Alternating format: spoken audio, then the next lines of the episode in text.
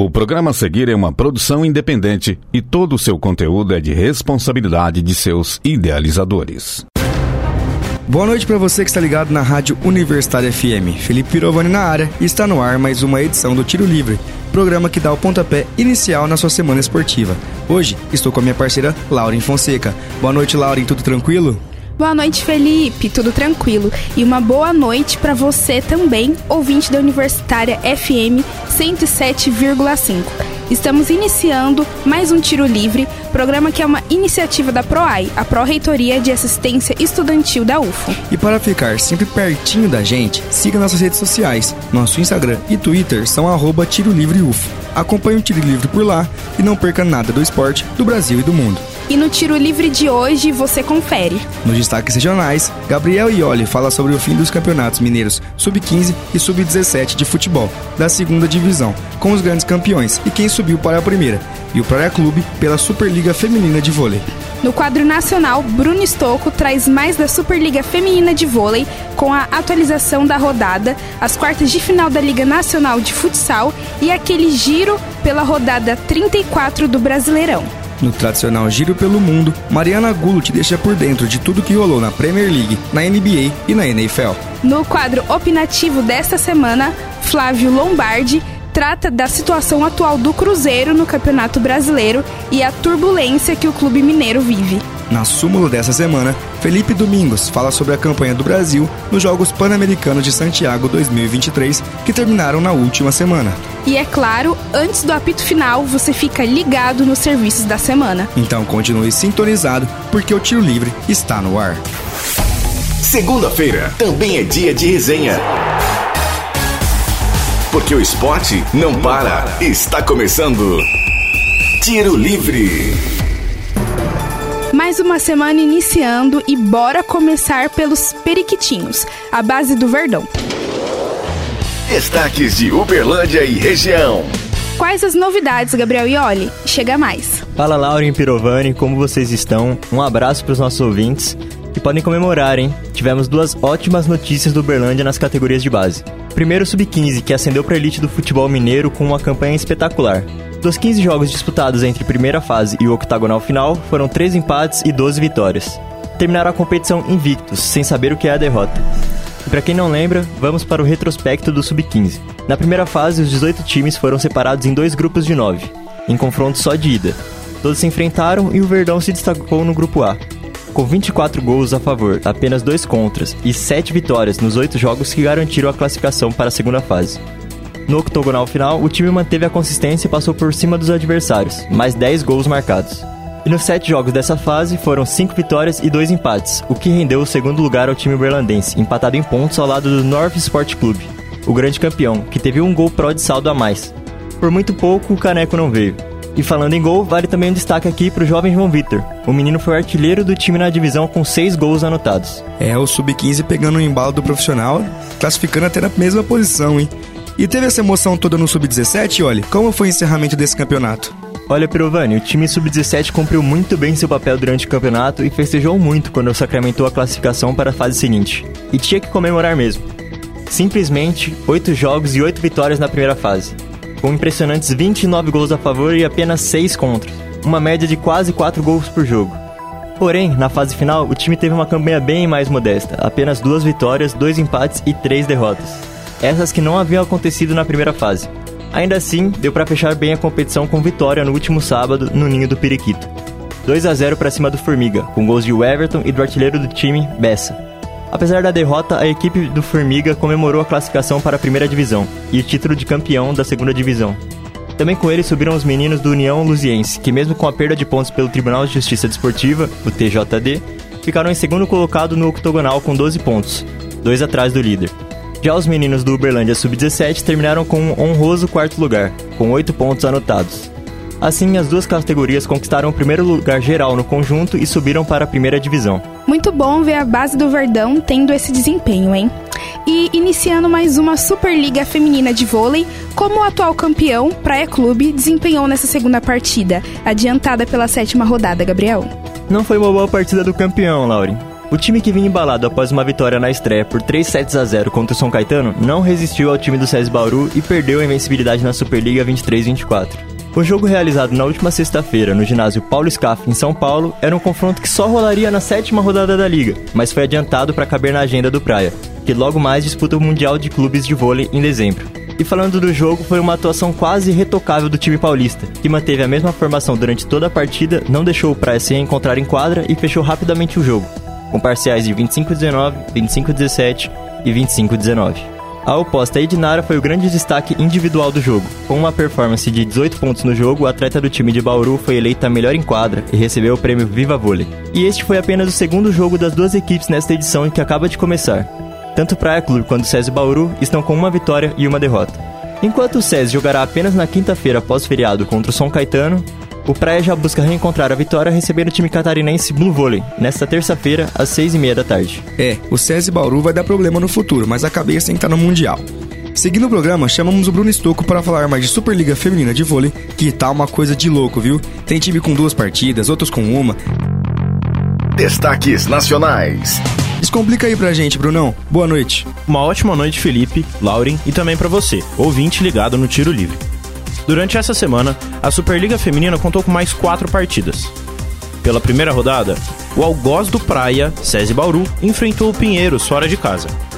O jogo combinou com o clima quente na cidade e pegou fogo do início ao fim, com o Pinheiros pressionando e fechando o primeiro set por 27 a 25. Já no segundo set, o Bauru, liderado pela levantadora Dani Lins, conseguiu o empate, vencendo por 25 a 20 e a virada veio logo na sequência, por 25 a 21. Mas as donas da casa não desistiram e fizeram mais uma virada, na marra. 25 a 19 e no tie-break, 16 a 14. Vitória suada por 3 sets a 2. Já o Minas, grande rival do time aqui da cidade, também começou com vitória. Mas com um susto inicial, já que o Blue Volley levou o primeiro set por 25 a 12, uma diferença gritante. Recuperado do susto, no segundo set, o Minas voltou ao normal, acordou e virou o jogo, com parciais de 25 a 17 e 25 a 23. No quarto set, o time mineiro ganhou por 25 a 20 e confirmou o favoritismo com a vitória por 3 a 1. O Osasco também largou com os 3 pontos. A partida foi contra o Brasília, no Distrito Federal. Apesar de estar fora de casa, as paulistas não se deixaram intimidar e venceram por 3 a 0, com parciais de 25 a 21, 25 a 22 e 25 a 20. No sábado foi a vez de Barueri e Fluminense estrearem na competição. E o destaque da partida foi Alexandra Uzelak. A ponteira sérvia foi o mais recente reforço do time carioca e foi a maior pontuadora da partida com 23 pontos. Com sua ajuda, o Fluminense fechou o jogo em 3 a 0 com parciais de 25 a 23, 25 a 23 de novo e 25 a 19. Flamengo e Maringá ainda não jogaram pela Superliga e só vão estrear na próxima quarta-feira, pela segunda rodada da competição. A partida entre eles pela primeira rodada foi adiada para 4 de dezembro. Ainda falando de quadra, esse fim de semana tivemos dois dos quatro últimos confrontos das quartas de final da Liga Nacional de Futsal. E já temos dois semifinalistas na área. Conta pra gente o que rolou, Bruno. É isso, Felipe um dos confrontos da próxima fase já foi definido. Na última sexta-feira, o Magnus enfrentou o Minas em Sorocaba com vantagem no agregado. A primeira partida ficou em 5 a 4 para o time paulista. Os donos da casa começaram a partida com muita força e abriram o placar com o charuto aos dois minutos. Mas o Minas não deixou criar vantagem e empatou no minuto seguinte com o Igor, e o primeiro tempo seguiu sem grandes emoções, até que Rodrigo, capitão do Magnus, marcou duas vezes seguidas e bagunçou o confronto. A volta para o segundo tempo assustava os mineiros, que sofriam a derrota por 3 a 1. E o que se viu foi a calmaria antes da tempestade. Nada aconteceu até os 6 minutos finais. A partir de então, foram 6 gols em 3 minutos. Presta atenção para não se perder. Ribeiro descontou para o Minas, 3 a 2 no placar. O capitão Rodrigo fechou seu hat-trick e Ferro ajudou a aumentar para o time da casa. Depois de Ribeiro diminuir novamente, o placar estava em 5 a 3 para o Magnus. Então, Leandro Lino, o camisa 10, fez 2. Fechou o placar em 7 a 3, garantiu a vaga e manteve a invencibilidade do time paulista na LNF. Agora, pelas semis, o adversário será o Joinville, que empatou a primeira partida das quartas por 2 a 2 contra o Carlos Barbosa. No confronto da volta, o primeiro tempo teve vantagem para o Joinville. Renatinho marcou o gol para o time da casa logo no começo. A torcida contrária e a desvantagem no placar aumentaram a pressão sobre o time do Carlos Barbosa. Renatinho ainda fez mais um e a partida foi para o intervalo em 2 a 0. O segundo tempo foi o contrário, vantajoso para os visitantes. Murilo descontou com 3 minutos e iniciou uma reação. Mas o goleiro catarinense William segurou tudo e garantiu a vaga. A disputa entre os dois clubes será de grande expectativa para os fãs de futsal, já que o Sorocaba terminou em segundo lugar na primeira fase e o Joinville em terceiro. Do outro lado da chave, Cascavel e a Soeva se enfrentaram às 6 da tarde em Cascavel para definir a outra vaga na semifinal. A primeira partida contou com a vitória da Soeva por 5 a 4. O outro adversário vai ser definido na quarta-feira, depois do confronto entre Atlântico e Tubarão, em Erechim, no Rio Grande do Sul. O jogo de ida terminou em 6 a 3 para o Atlântico, que terminou líder da primeira fase da competição. É isso, Bruno. Mas também tem o Brasileirão que tá todo vapor, inclusive ganhou mais emoção agora nessa reta final, tanto na parte de cima quanto lá embaixo na tabela. O que você destaca da última rodada pra gente, Bruno? É, Lauren, como você disse, o campeonato tá maluco. Pessoalmente, eu tenho a impressão que ninguém quer o título e todo mundo quer cair. Olha só, o Botafogo foi o líder do campeonato inteiro e perdeu a posição ontem, após empate com o Bragantino, que também luta pela taça. O jogo terminou em 2 a 2. Thiago Borbas abriu o placar com 3 minutos de partida para o Bragantino. Porém, Vitor Sá e Eduardo viraram em 2 minutos para o Botafogo. O jogo seguiu com o Alvinegro se defendendo muito para manter o placar e espantar a zica. Mas de novo não deu certo. Thiago Borbas marcou de novo com mais de 50 minutos na segunda etapa. Outro jogo importante foi o do novo líder. O Palmeiras recebeu o Internacional dentro de casa e passou a primeira metade do jogo com dificuldades na defesa. Mas quando a fase é boa, nada pode impedir. Zé Rafael aproveitou boa chance numa jogada de velocidade e abriu o placar. Durante o segundo tempo, a vantagem foi ao Viverde.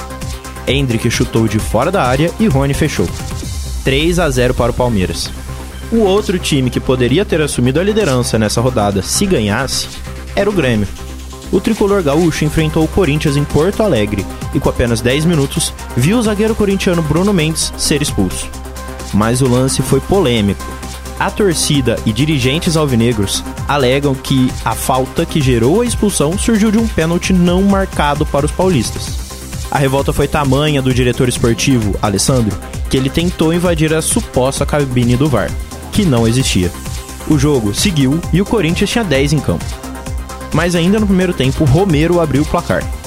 O Grêmio não reagiu e também teve um zagueiro expulso na segunda etapa. Por fim, a partida terminou em 1 a 0 para o Corinthians. A rodada ainda teve um empate por 1 a 1 no Fla-Flu, que atrasou a subida do Flamengo na tabela, e um empate por 0 a 0 no Sansão, que manteve o Peixe perto da zona de rebaixamento. Falando no Z4, o Cruzeiro perdeu para o virtualmente rebaixado Curitiba por 1 a 0 e se mantém na zona ruim. Já o Vasco ganhou por 2 a 1 do Lanterninha América e se distanciou um pouco da zona maldita. Enquanto o Bahia continua correndo o risco de cair depois de empate em 1 a 1 contra o Atlético Paranaense. O 18º colocado, Goiás, perdeu por 2 a 1 contra o Atlético Mineiro. E no meio da tabela, o Fortaleza perdeu por 2 a 1 para o Cuiabá. Depois dessa rodada, Coritiba, Goiás, Cruzeiro, Bahia, Vasco e Santos seguem na luta para fugir do Z4. Enquanto Palmeiras, Botafogo, Bragantino, Grêmio, Atlético Mineiro e Flamengo lutam pela taça. A soberba e a arrogância voltou, meu amigo. Segue o líder. Agora bora conferir o que rolou no esporte mundial, o nosso tradicional Giro pelo Mundo. Para isso, chamamos Mariana Gulo. Destaques internacionais. Chega mais, Mari. Boa noite, Felipe. Boa noite, Lauren. E boa noite a você, ouvinte. Como vão? Bora para esse giro internacional.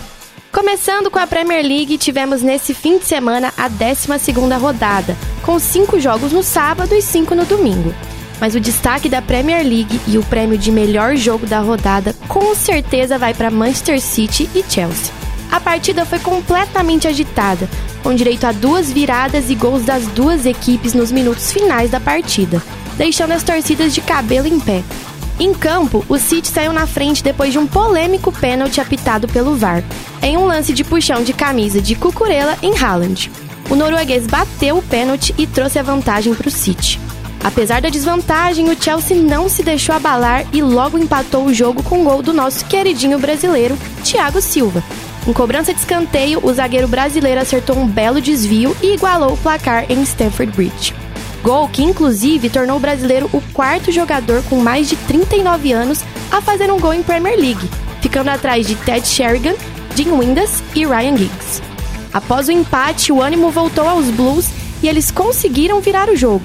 Em ótima jogada ofensiva, Rhys James fez a assistência para Sterling, que aplicou a famosa lei do ex, aquela que nunca falha.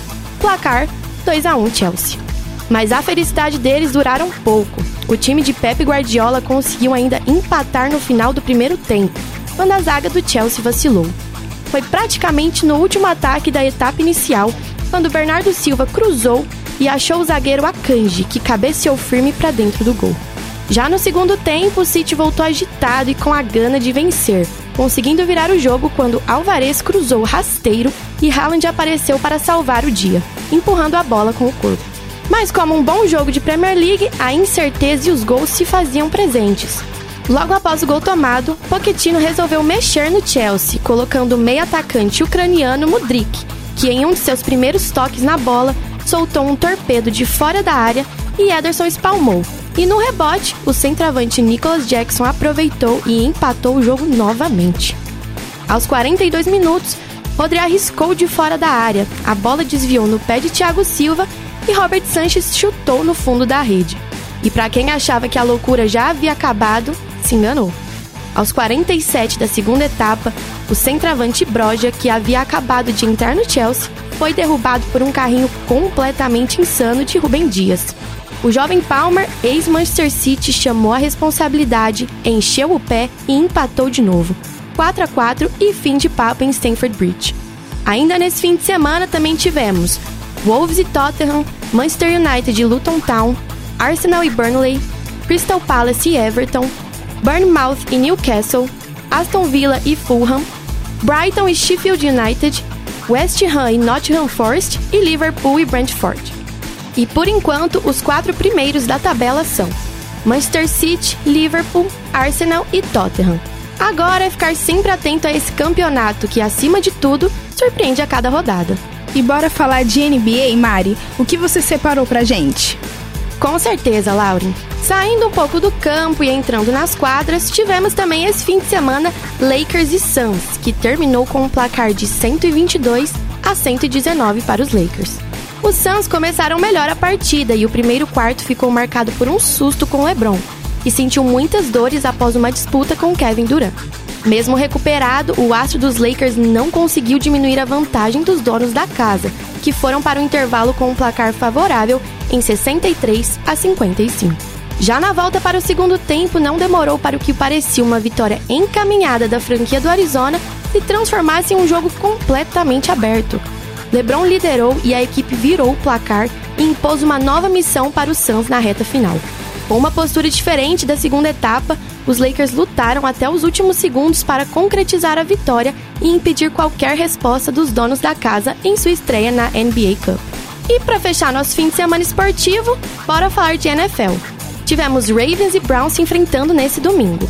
E no confronto bastante pegado, a bola do triunfo saiu dos pés de Dustin Hopkins, que tratou de garantir a sexta vitória de Cleveland e quebrar a sequência dos Ravens na temporada. Depois de largar atrás do placar com 14 a 0 na metade do primeiro quarto, os Browns reagiram e transformaram a desvantagem em um equilíbrio absoluto na segunda etapa. A recuperação dos donos da casa surtiu efeito, e após o field goal de Dustin Hopkins no lance derradeiro, a equipe de Cleveland tratou de garantir a virada. Com a vitória, os Browns encostam na franquia de Baltimore, que conhece a primeira derrota após quatro triunfos consecutivos. Sei que temos um grande fã de basquete e futebol americano apresentando o programa de hoje. Mas e aí, Felipe, quais as expectativas e qual o clubismo? Bom, por hoje é só, fico por aqui, um grande abraço e até semana que vem. Bom, na NBA, né, o Suns que todo mundo achou que ia ser o temido, porque juntaram Kevin Durant, Devin Booker e Bradley Beal, tomaram o pau pro LeBron, que de 38 anos não tá aguentando mais nada, E ontem, meu Thunder meteu 111 a 99 nesse Suns, entendeu? Então, não tem condição. E na NFL, meu Seahawks tá ali com 6 vitórias, 3 derrotas, mas o Philadelphia Eagles que vem demonstrando uma bela campanha. Jalen Hurts vem comandando o ataque dos Eagles de forma impecável, que deixou o time com um recorde de 8 vitórias e uma derrota na temporada até agora. E no quadro opinativo dessa semana, chamamos Flávio Lombardi para falar sobre a situação do Cruzeiro, a SAF de Ronaldo Fenômeno. Agora, no Tiro Livre. Opinião. Boa noite, Flávio. Tudo tranquilo? Boa noite, Pirovani e Lauren. Boa noite, ouvintes do Tiro Livre. É muito bom estar de volta ao microfone do Tiro Livre e para retornar com impacto, vamos falar um pouco sobre um dos maiores clubes do nosso estado, o Cruzeiro, e sobre a péssima fase que vem vivendo. Para começar, como foi dito no quadro dos esportes nacionais, o Cruzeiro abriu a rodada 34 do Campeonato Brasileiro com uma derrota fora de casa contra o Coritiba, pelo placar de 1 a 0. Resultado que levou à demissão do técnico Zé Ricardo na noite deste domingo e fez com que o Cabuloso permanecesse como 17º colocado, o primeiro clube na zona de rebaixamento. E para piorar a situação, o placar não foi o único fato lamentável na partida deste sábado. Após o gol do Coxa, aos 45 da segunda etapa, a torcida do Cruzeiro invadiu o gramado, entrando em combate com torcedores do Coxa que invadiram logo em sequência. Não preciso nem dizer o quão ruim isso é para o esporte para quem frequenta os estádios de futebol. Uma barbárie generalizada. Claro que não sou torcedor cruzeirense, mas tento analisar do ponto de vista do torcedor. Passar o que o cruzeirense passa no momento é algo que ninguém deseja, ainda mais com os anos recentes que a equipe de BH viveu. Mas torcedores como estes devem entender que as ações como a de sábado só tendem a prejudicar o clube. Analisando outros casos de invasão que ocorreram no passado, acho pouco provável que o Cruzeiro seja punido com a perda de pontos, mas acredito que a Raposa não poderá contar com sua torcida em casa na reta final do campeonato. E que reta final complicada que o Cruzeiro tem pela frente. Já de cara, nas próximas semanas, tem duelos que foram adiados contra Fortaleza, fora de casa, e Vasco, no Mineirão. Este confronto, inclusive, sendo um dos decisivos, já que pega o rival direto na briga contra o rebaixamento. Acredito que neste confronto, por se tratar de uma rodada anterior, a torcida do Cruzeiro ainda seja permitida. O Vasco, inclusive, venceu na rodada e chegou aos 40 pontos, se distanciando um pouco mais do Cruzeiro, o que torna o confronto Cruzeiro e Vasco praticamente uma final. Além desses dois confrontos, o Cruzeiro pega o Goiás, fora de casa, uma partida que pode complicar ainda mais a situação do Cabuloso e colocar um rival direto novamente na briga para não cair. Neste momento, não podemos deixar de nos perguntar o que deu errado para que esse Cruzeiro chegasse nessa situação no campeonato. Quem são os culpados? O principal nome que pode ser responsabilizado, principalmente por parte da torcida, é o de Ronaldo Fenômeno, dono da SAF do clube, e principal responsável pelas contratações da equipe. E por falar nisso, que montagem de elenco fraca que o Cruzeiro fez neste ano. E olhando dois outros clubes que também brigam contra o rebaixamento, Vasco e Santos, o elenco do Cruzeiro é bem mais fraco. A falta de um jogador diferenciado no elenco cruzeirense é algo notável, tendo no momento como principal jogador Bruno Rodrigues, jovem, bom jogador, mas que não acredito que seja capaz de salvar o Cruzeiro. Outros casos, como o de Wesley, dos medalhões Gilberto e Henrique Dourado, o primeiro está afastado e o segundo, que não está mais no clube, são exemplos de como a montagem do elenco não foi bem planejada. Além disso, a equipe ainda chegou a mudar de técnico no meio da temporada. E por mais que o trabalho do português Pepa não fosse um dos mais confiáveis, o Cruzeiro chegou em parte do campeonato demonstrar um bom futebol. O problema começa no nome que foi escolhido pela diretoria da Raposa para substituir o português, Zé Ricardo. Nome quase inexpressivo no futebol brasileiro, conhecido por trabalhos fracos. Sua demissão ainda escancara como o clube mineiro parece não saber o que está fazendo quem vai assumir o cargo de treinador agora? Quem vai comandar a equipe nessa reta final decisiva? Era preferível ter demitido antes ou buscado um nome que de fato pudesse trazer chances ao Cruzeiro. Agora, longe de sua torcida, o Cruzeiro precisa ganhar do Fortaleza e do Vasco para depender apenas de si mesmo. E mesmo assim, depender de si mesmo não parece algo confiável para o Cruzeiro. Para mim, o Cabuloso parece de fato ser o principal candidato para cair na Série B, que assusta um torcedor que passou três anos na segunda divisão. Mas fato é que este torcedor invadir o campo no sábado pode ter contribuído ainda mais para uma possível queda, mesmo que essa contribuição seja mínima em relação àqueles que tomam as decisões do clube. E para aqueles que acreditam em uma superstição, quando foi rebaixado em 2019, o Cruzeiro jogou a última rodada contra o Palmeiras no Mineirão, e neste ano também recebe o Verdão na última rodada. Será que a história vai se repetir ou o cabuloso vai conseguir escapar? Ao meu ver, a situação está bem difícil. E agora, sem um técnico, sem a torcida para apoiar, com o elenco que tem em mãos, o Cruzeiro deve ser sim um dos quatro rebaixados do Brasileirão. Mas ainda tem alguma água para correr debaixo dessa ponte. Muita coisa ainda pode acontecer. Eu vou ficando por aqui. Uma excelente noite a todos os ouvintes e até a próxima. Volto com você, Pirovani. Algo que é bem comum dos times que são comandados por SAF é a equipe de scout que esse time traz. O Cruzeiro foi um dos poucos que não conseguiu isso, não trouxe jogadores igual o Vasco trouxe o Verrete, o Botafogo trouxe o Tiquinho. O Cruzeiro não conseguiu trazer algum nome de peso que conseguisse mudar a situação do clube. Teve até um lance cômico no jogo entre Cruzeiro e Coritiba, que foi a dupla de zaga, deu um carrinho um no outro e a bola sobrou livre para o atacante do coach fazer o gol e o Rafael salvou. Então a situação tá bem preocupante pro cabuloso, viu? Concordo com você, Flávio, de que o Cruzeiro realmente é o candidato para ser rebaixado esse ano. E agora vamos para a súmula Tiro Livre desta semana com Felipe Domingos, que vai falar do desempenho do Brasil nos Jogos Pan-Americanos de Santiago 2023. Súmula Tiro Livre. Tudo certo, Felipe? Boa noite. Uma boa noite para você, Lauren, Felipe, e para os nossos ouvintes. No dia 5 de novembro, finalizou os Jogos Pan-Americanos Santiago 2023 e hoje o Tiro traz um panorama de como foi o Brasil na competição. E para começar com tudo, o Brasil, pela segunda edição consecutiva, ficou em segundo lugar no quadro geral de medalhas, atrás somente dos Estados Unidos. O Brasil conseguiu incríveis 205 medalhas, superando sua melhor campanha que havia sido em 2019 nos Jogos de Lima. Na ocasião, o Comitê Brasileiro tinha conquistado 169 pódios. Nesse ano, o Brasil não só conseguiu mais medalhas no geral, como demonstrou melhora significante na porcentagem de ouros e pratas. Em 2019, o Brasil tinha ganhado 54 ouros, 45 pratas e 70 bronzes.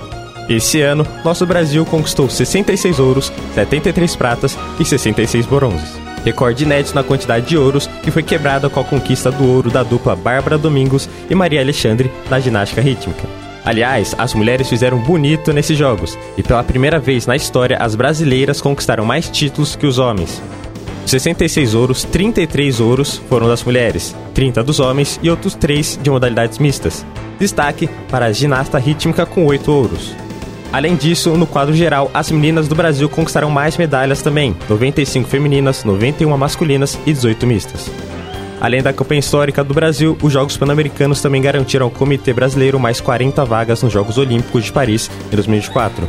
As vagas foram para nove atletas do boxe, o time feminino de handball, hipismo de adestramento com três, hipismo CCE, também três, pentatlo moderno, uma, tênis, também uma, natação, duas, tênis de mesa, duas nas duplas mistas, vela com quatro e tiro com arco com a última vaga. Essas 40 vagas se juntaram às outras 103 conquistadas anteriormente, acumulando 143 vagas até o momento para o Brasil. Faltam nove meses para os Jogos Olímpicos de 24 e os atletas classificados agora têm a missão de se preparar para a competição. O Brasil foi bem demais mais uma vez, Felipe. Mas os atletas brasileiros ainda têm competição, não tem? É isso, Laure. Os Jogos Pan-Americanos foram encerrados com a campanha histórica do Brasil, uma demonstração de crescimento com uma geração nova por aí.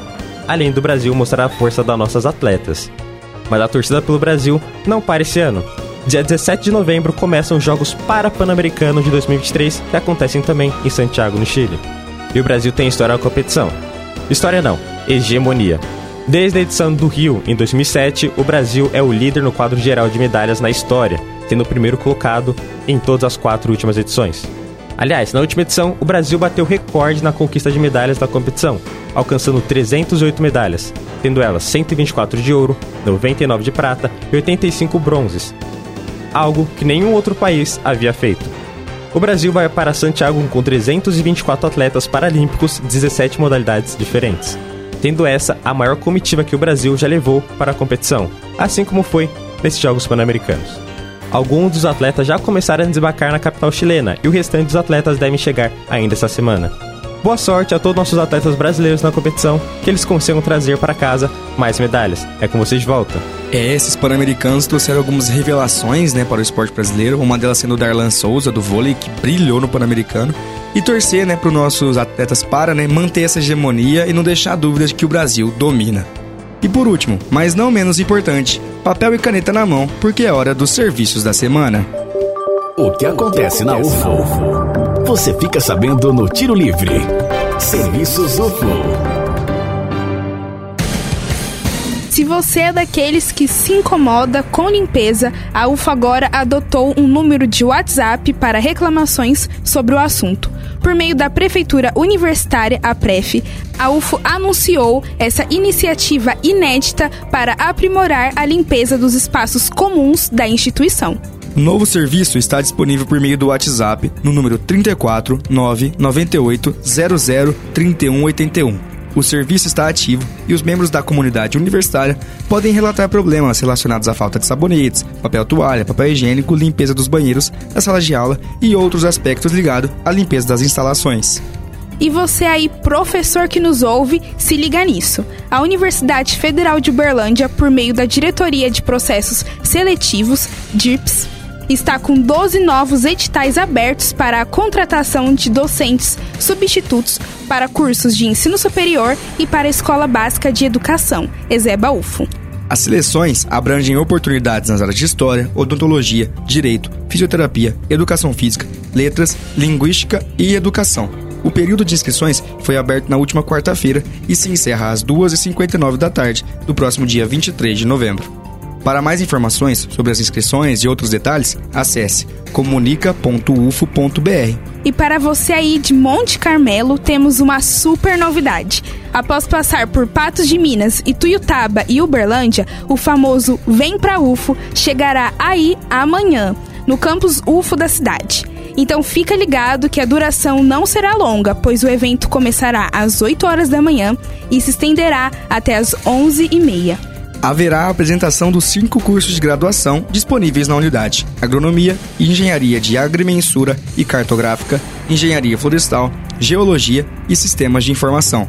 A ação é realizada pela Pró-Reitoria de Graduação, Prograde UFO, e é voltada para estudantes do ensino médio, porém sempre recebe toda a comunidade. Para mais informações sobre o evento, acesse comunica.ufo.br. Apito Final. Tiro Livre. Apito final do Tiro Livre de hoje. Para sugestões e dúvidas, mande mensagem no Facebook do programa www.facebook.com barra Tiro Livre. Aproveite e curta a página da Rádio Universitária FM no Facebook e no Instagram. Além disso, dá uma força pra gente e siga o programa por lá, arroba Tiro Livre UFO. Fique atento às próximas edições, semanalmente nas segundas-feiras, às 8 horas da noite. Vale ressaltar que todos os nossos programas estão disponíveis no Spotify. Também no Spotify, fique de olho nos nossos podcasts. É só pesquisar Tiro Livre UFO no aplicativo. O Tiro Livre é uma iniciativa da PROAI, Pró-Reitoria de Assistência Estudantil da UFO. Caso você esteja andando pelos campi da UFO e note alguma movimentação estranha, entre em contato com o WhatsApp da UFO Segura 34 999 96 4597. Repetindo, 34 999 96 4597. E olha, você que curte nosso trabalho e quer vir conhecer a gente ou acompanhar uma gravação aqui na rádio, saca só. Chama a gente lá no Instagram do Tiro Livre ou nas redes da Universitária FM pra gente marcar essa visita. Vai ser um prazer te receber aqui na nossa casa. Essa edição foi produzida por Elder Rodrigues, Gabriel Ioli, Bruno Stocco, Mariana Gulo, Flávio Lombardi, Felipe Domingos e Bernardo Júnior, apresentado por mim, Laurin Fonseca, e pelo meu parceiro Felipe Pirovani. Edição de Benício Batista, revisão de Vanessa Matos, apoio técnico de Edinho Borges e Mário Azevedo. Boa noite, Laurin, e a você, ouvinte. Muito obrigado pela audiência nesta edição do Tiro Livre. Boa noite, Felipe, e a todos que estiveram conosco na 107,5. Um abraço e uma ótima semana esportiva para vocês. Universitária apresentou Tiro Livre. O conteúdo que você ouviu é de uma produção independente, sendo assim de inteira responsabilidade de seus idealizadores.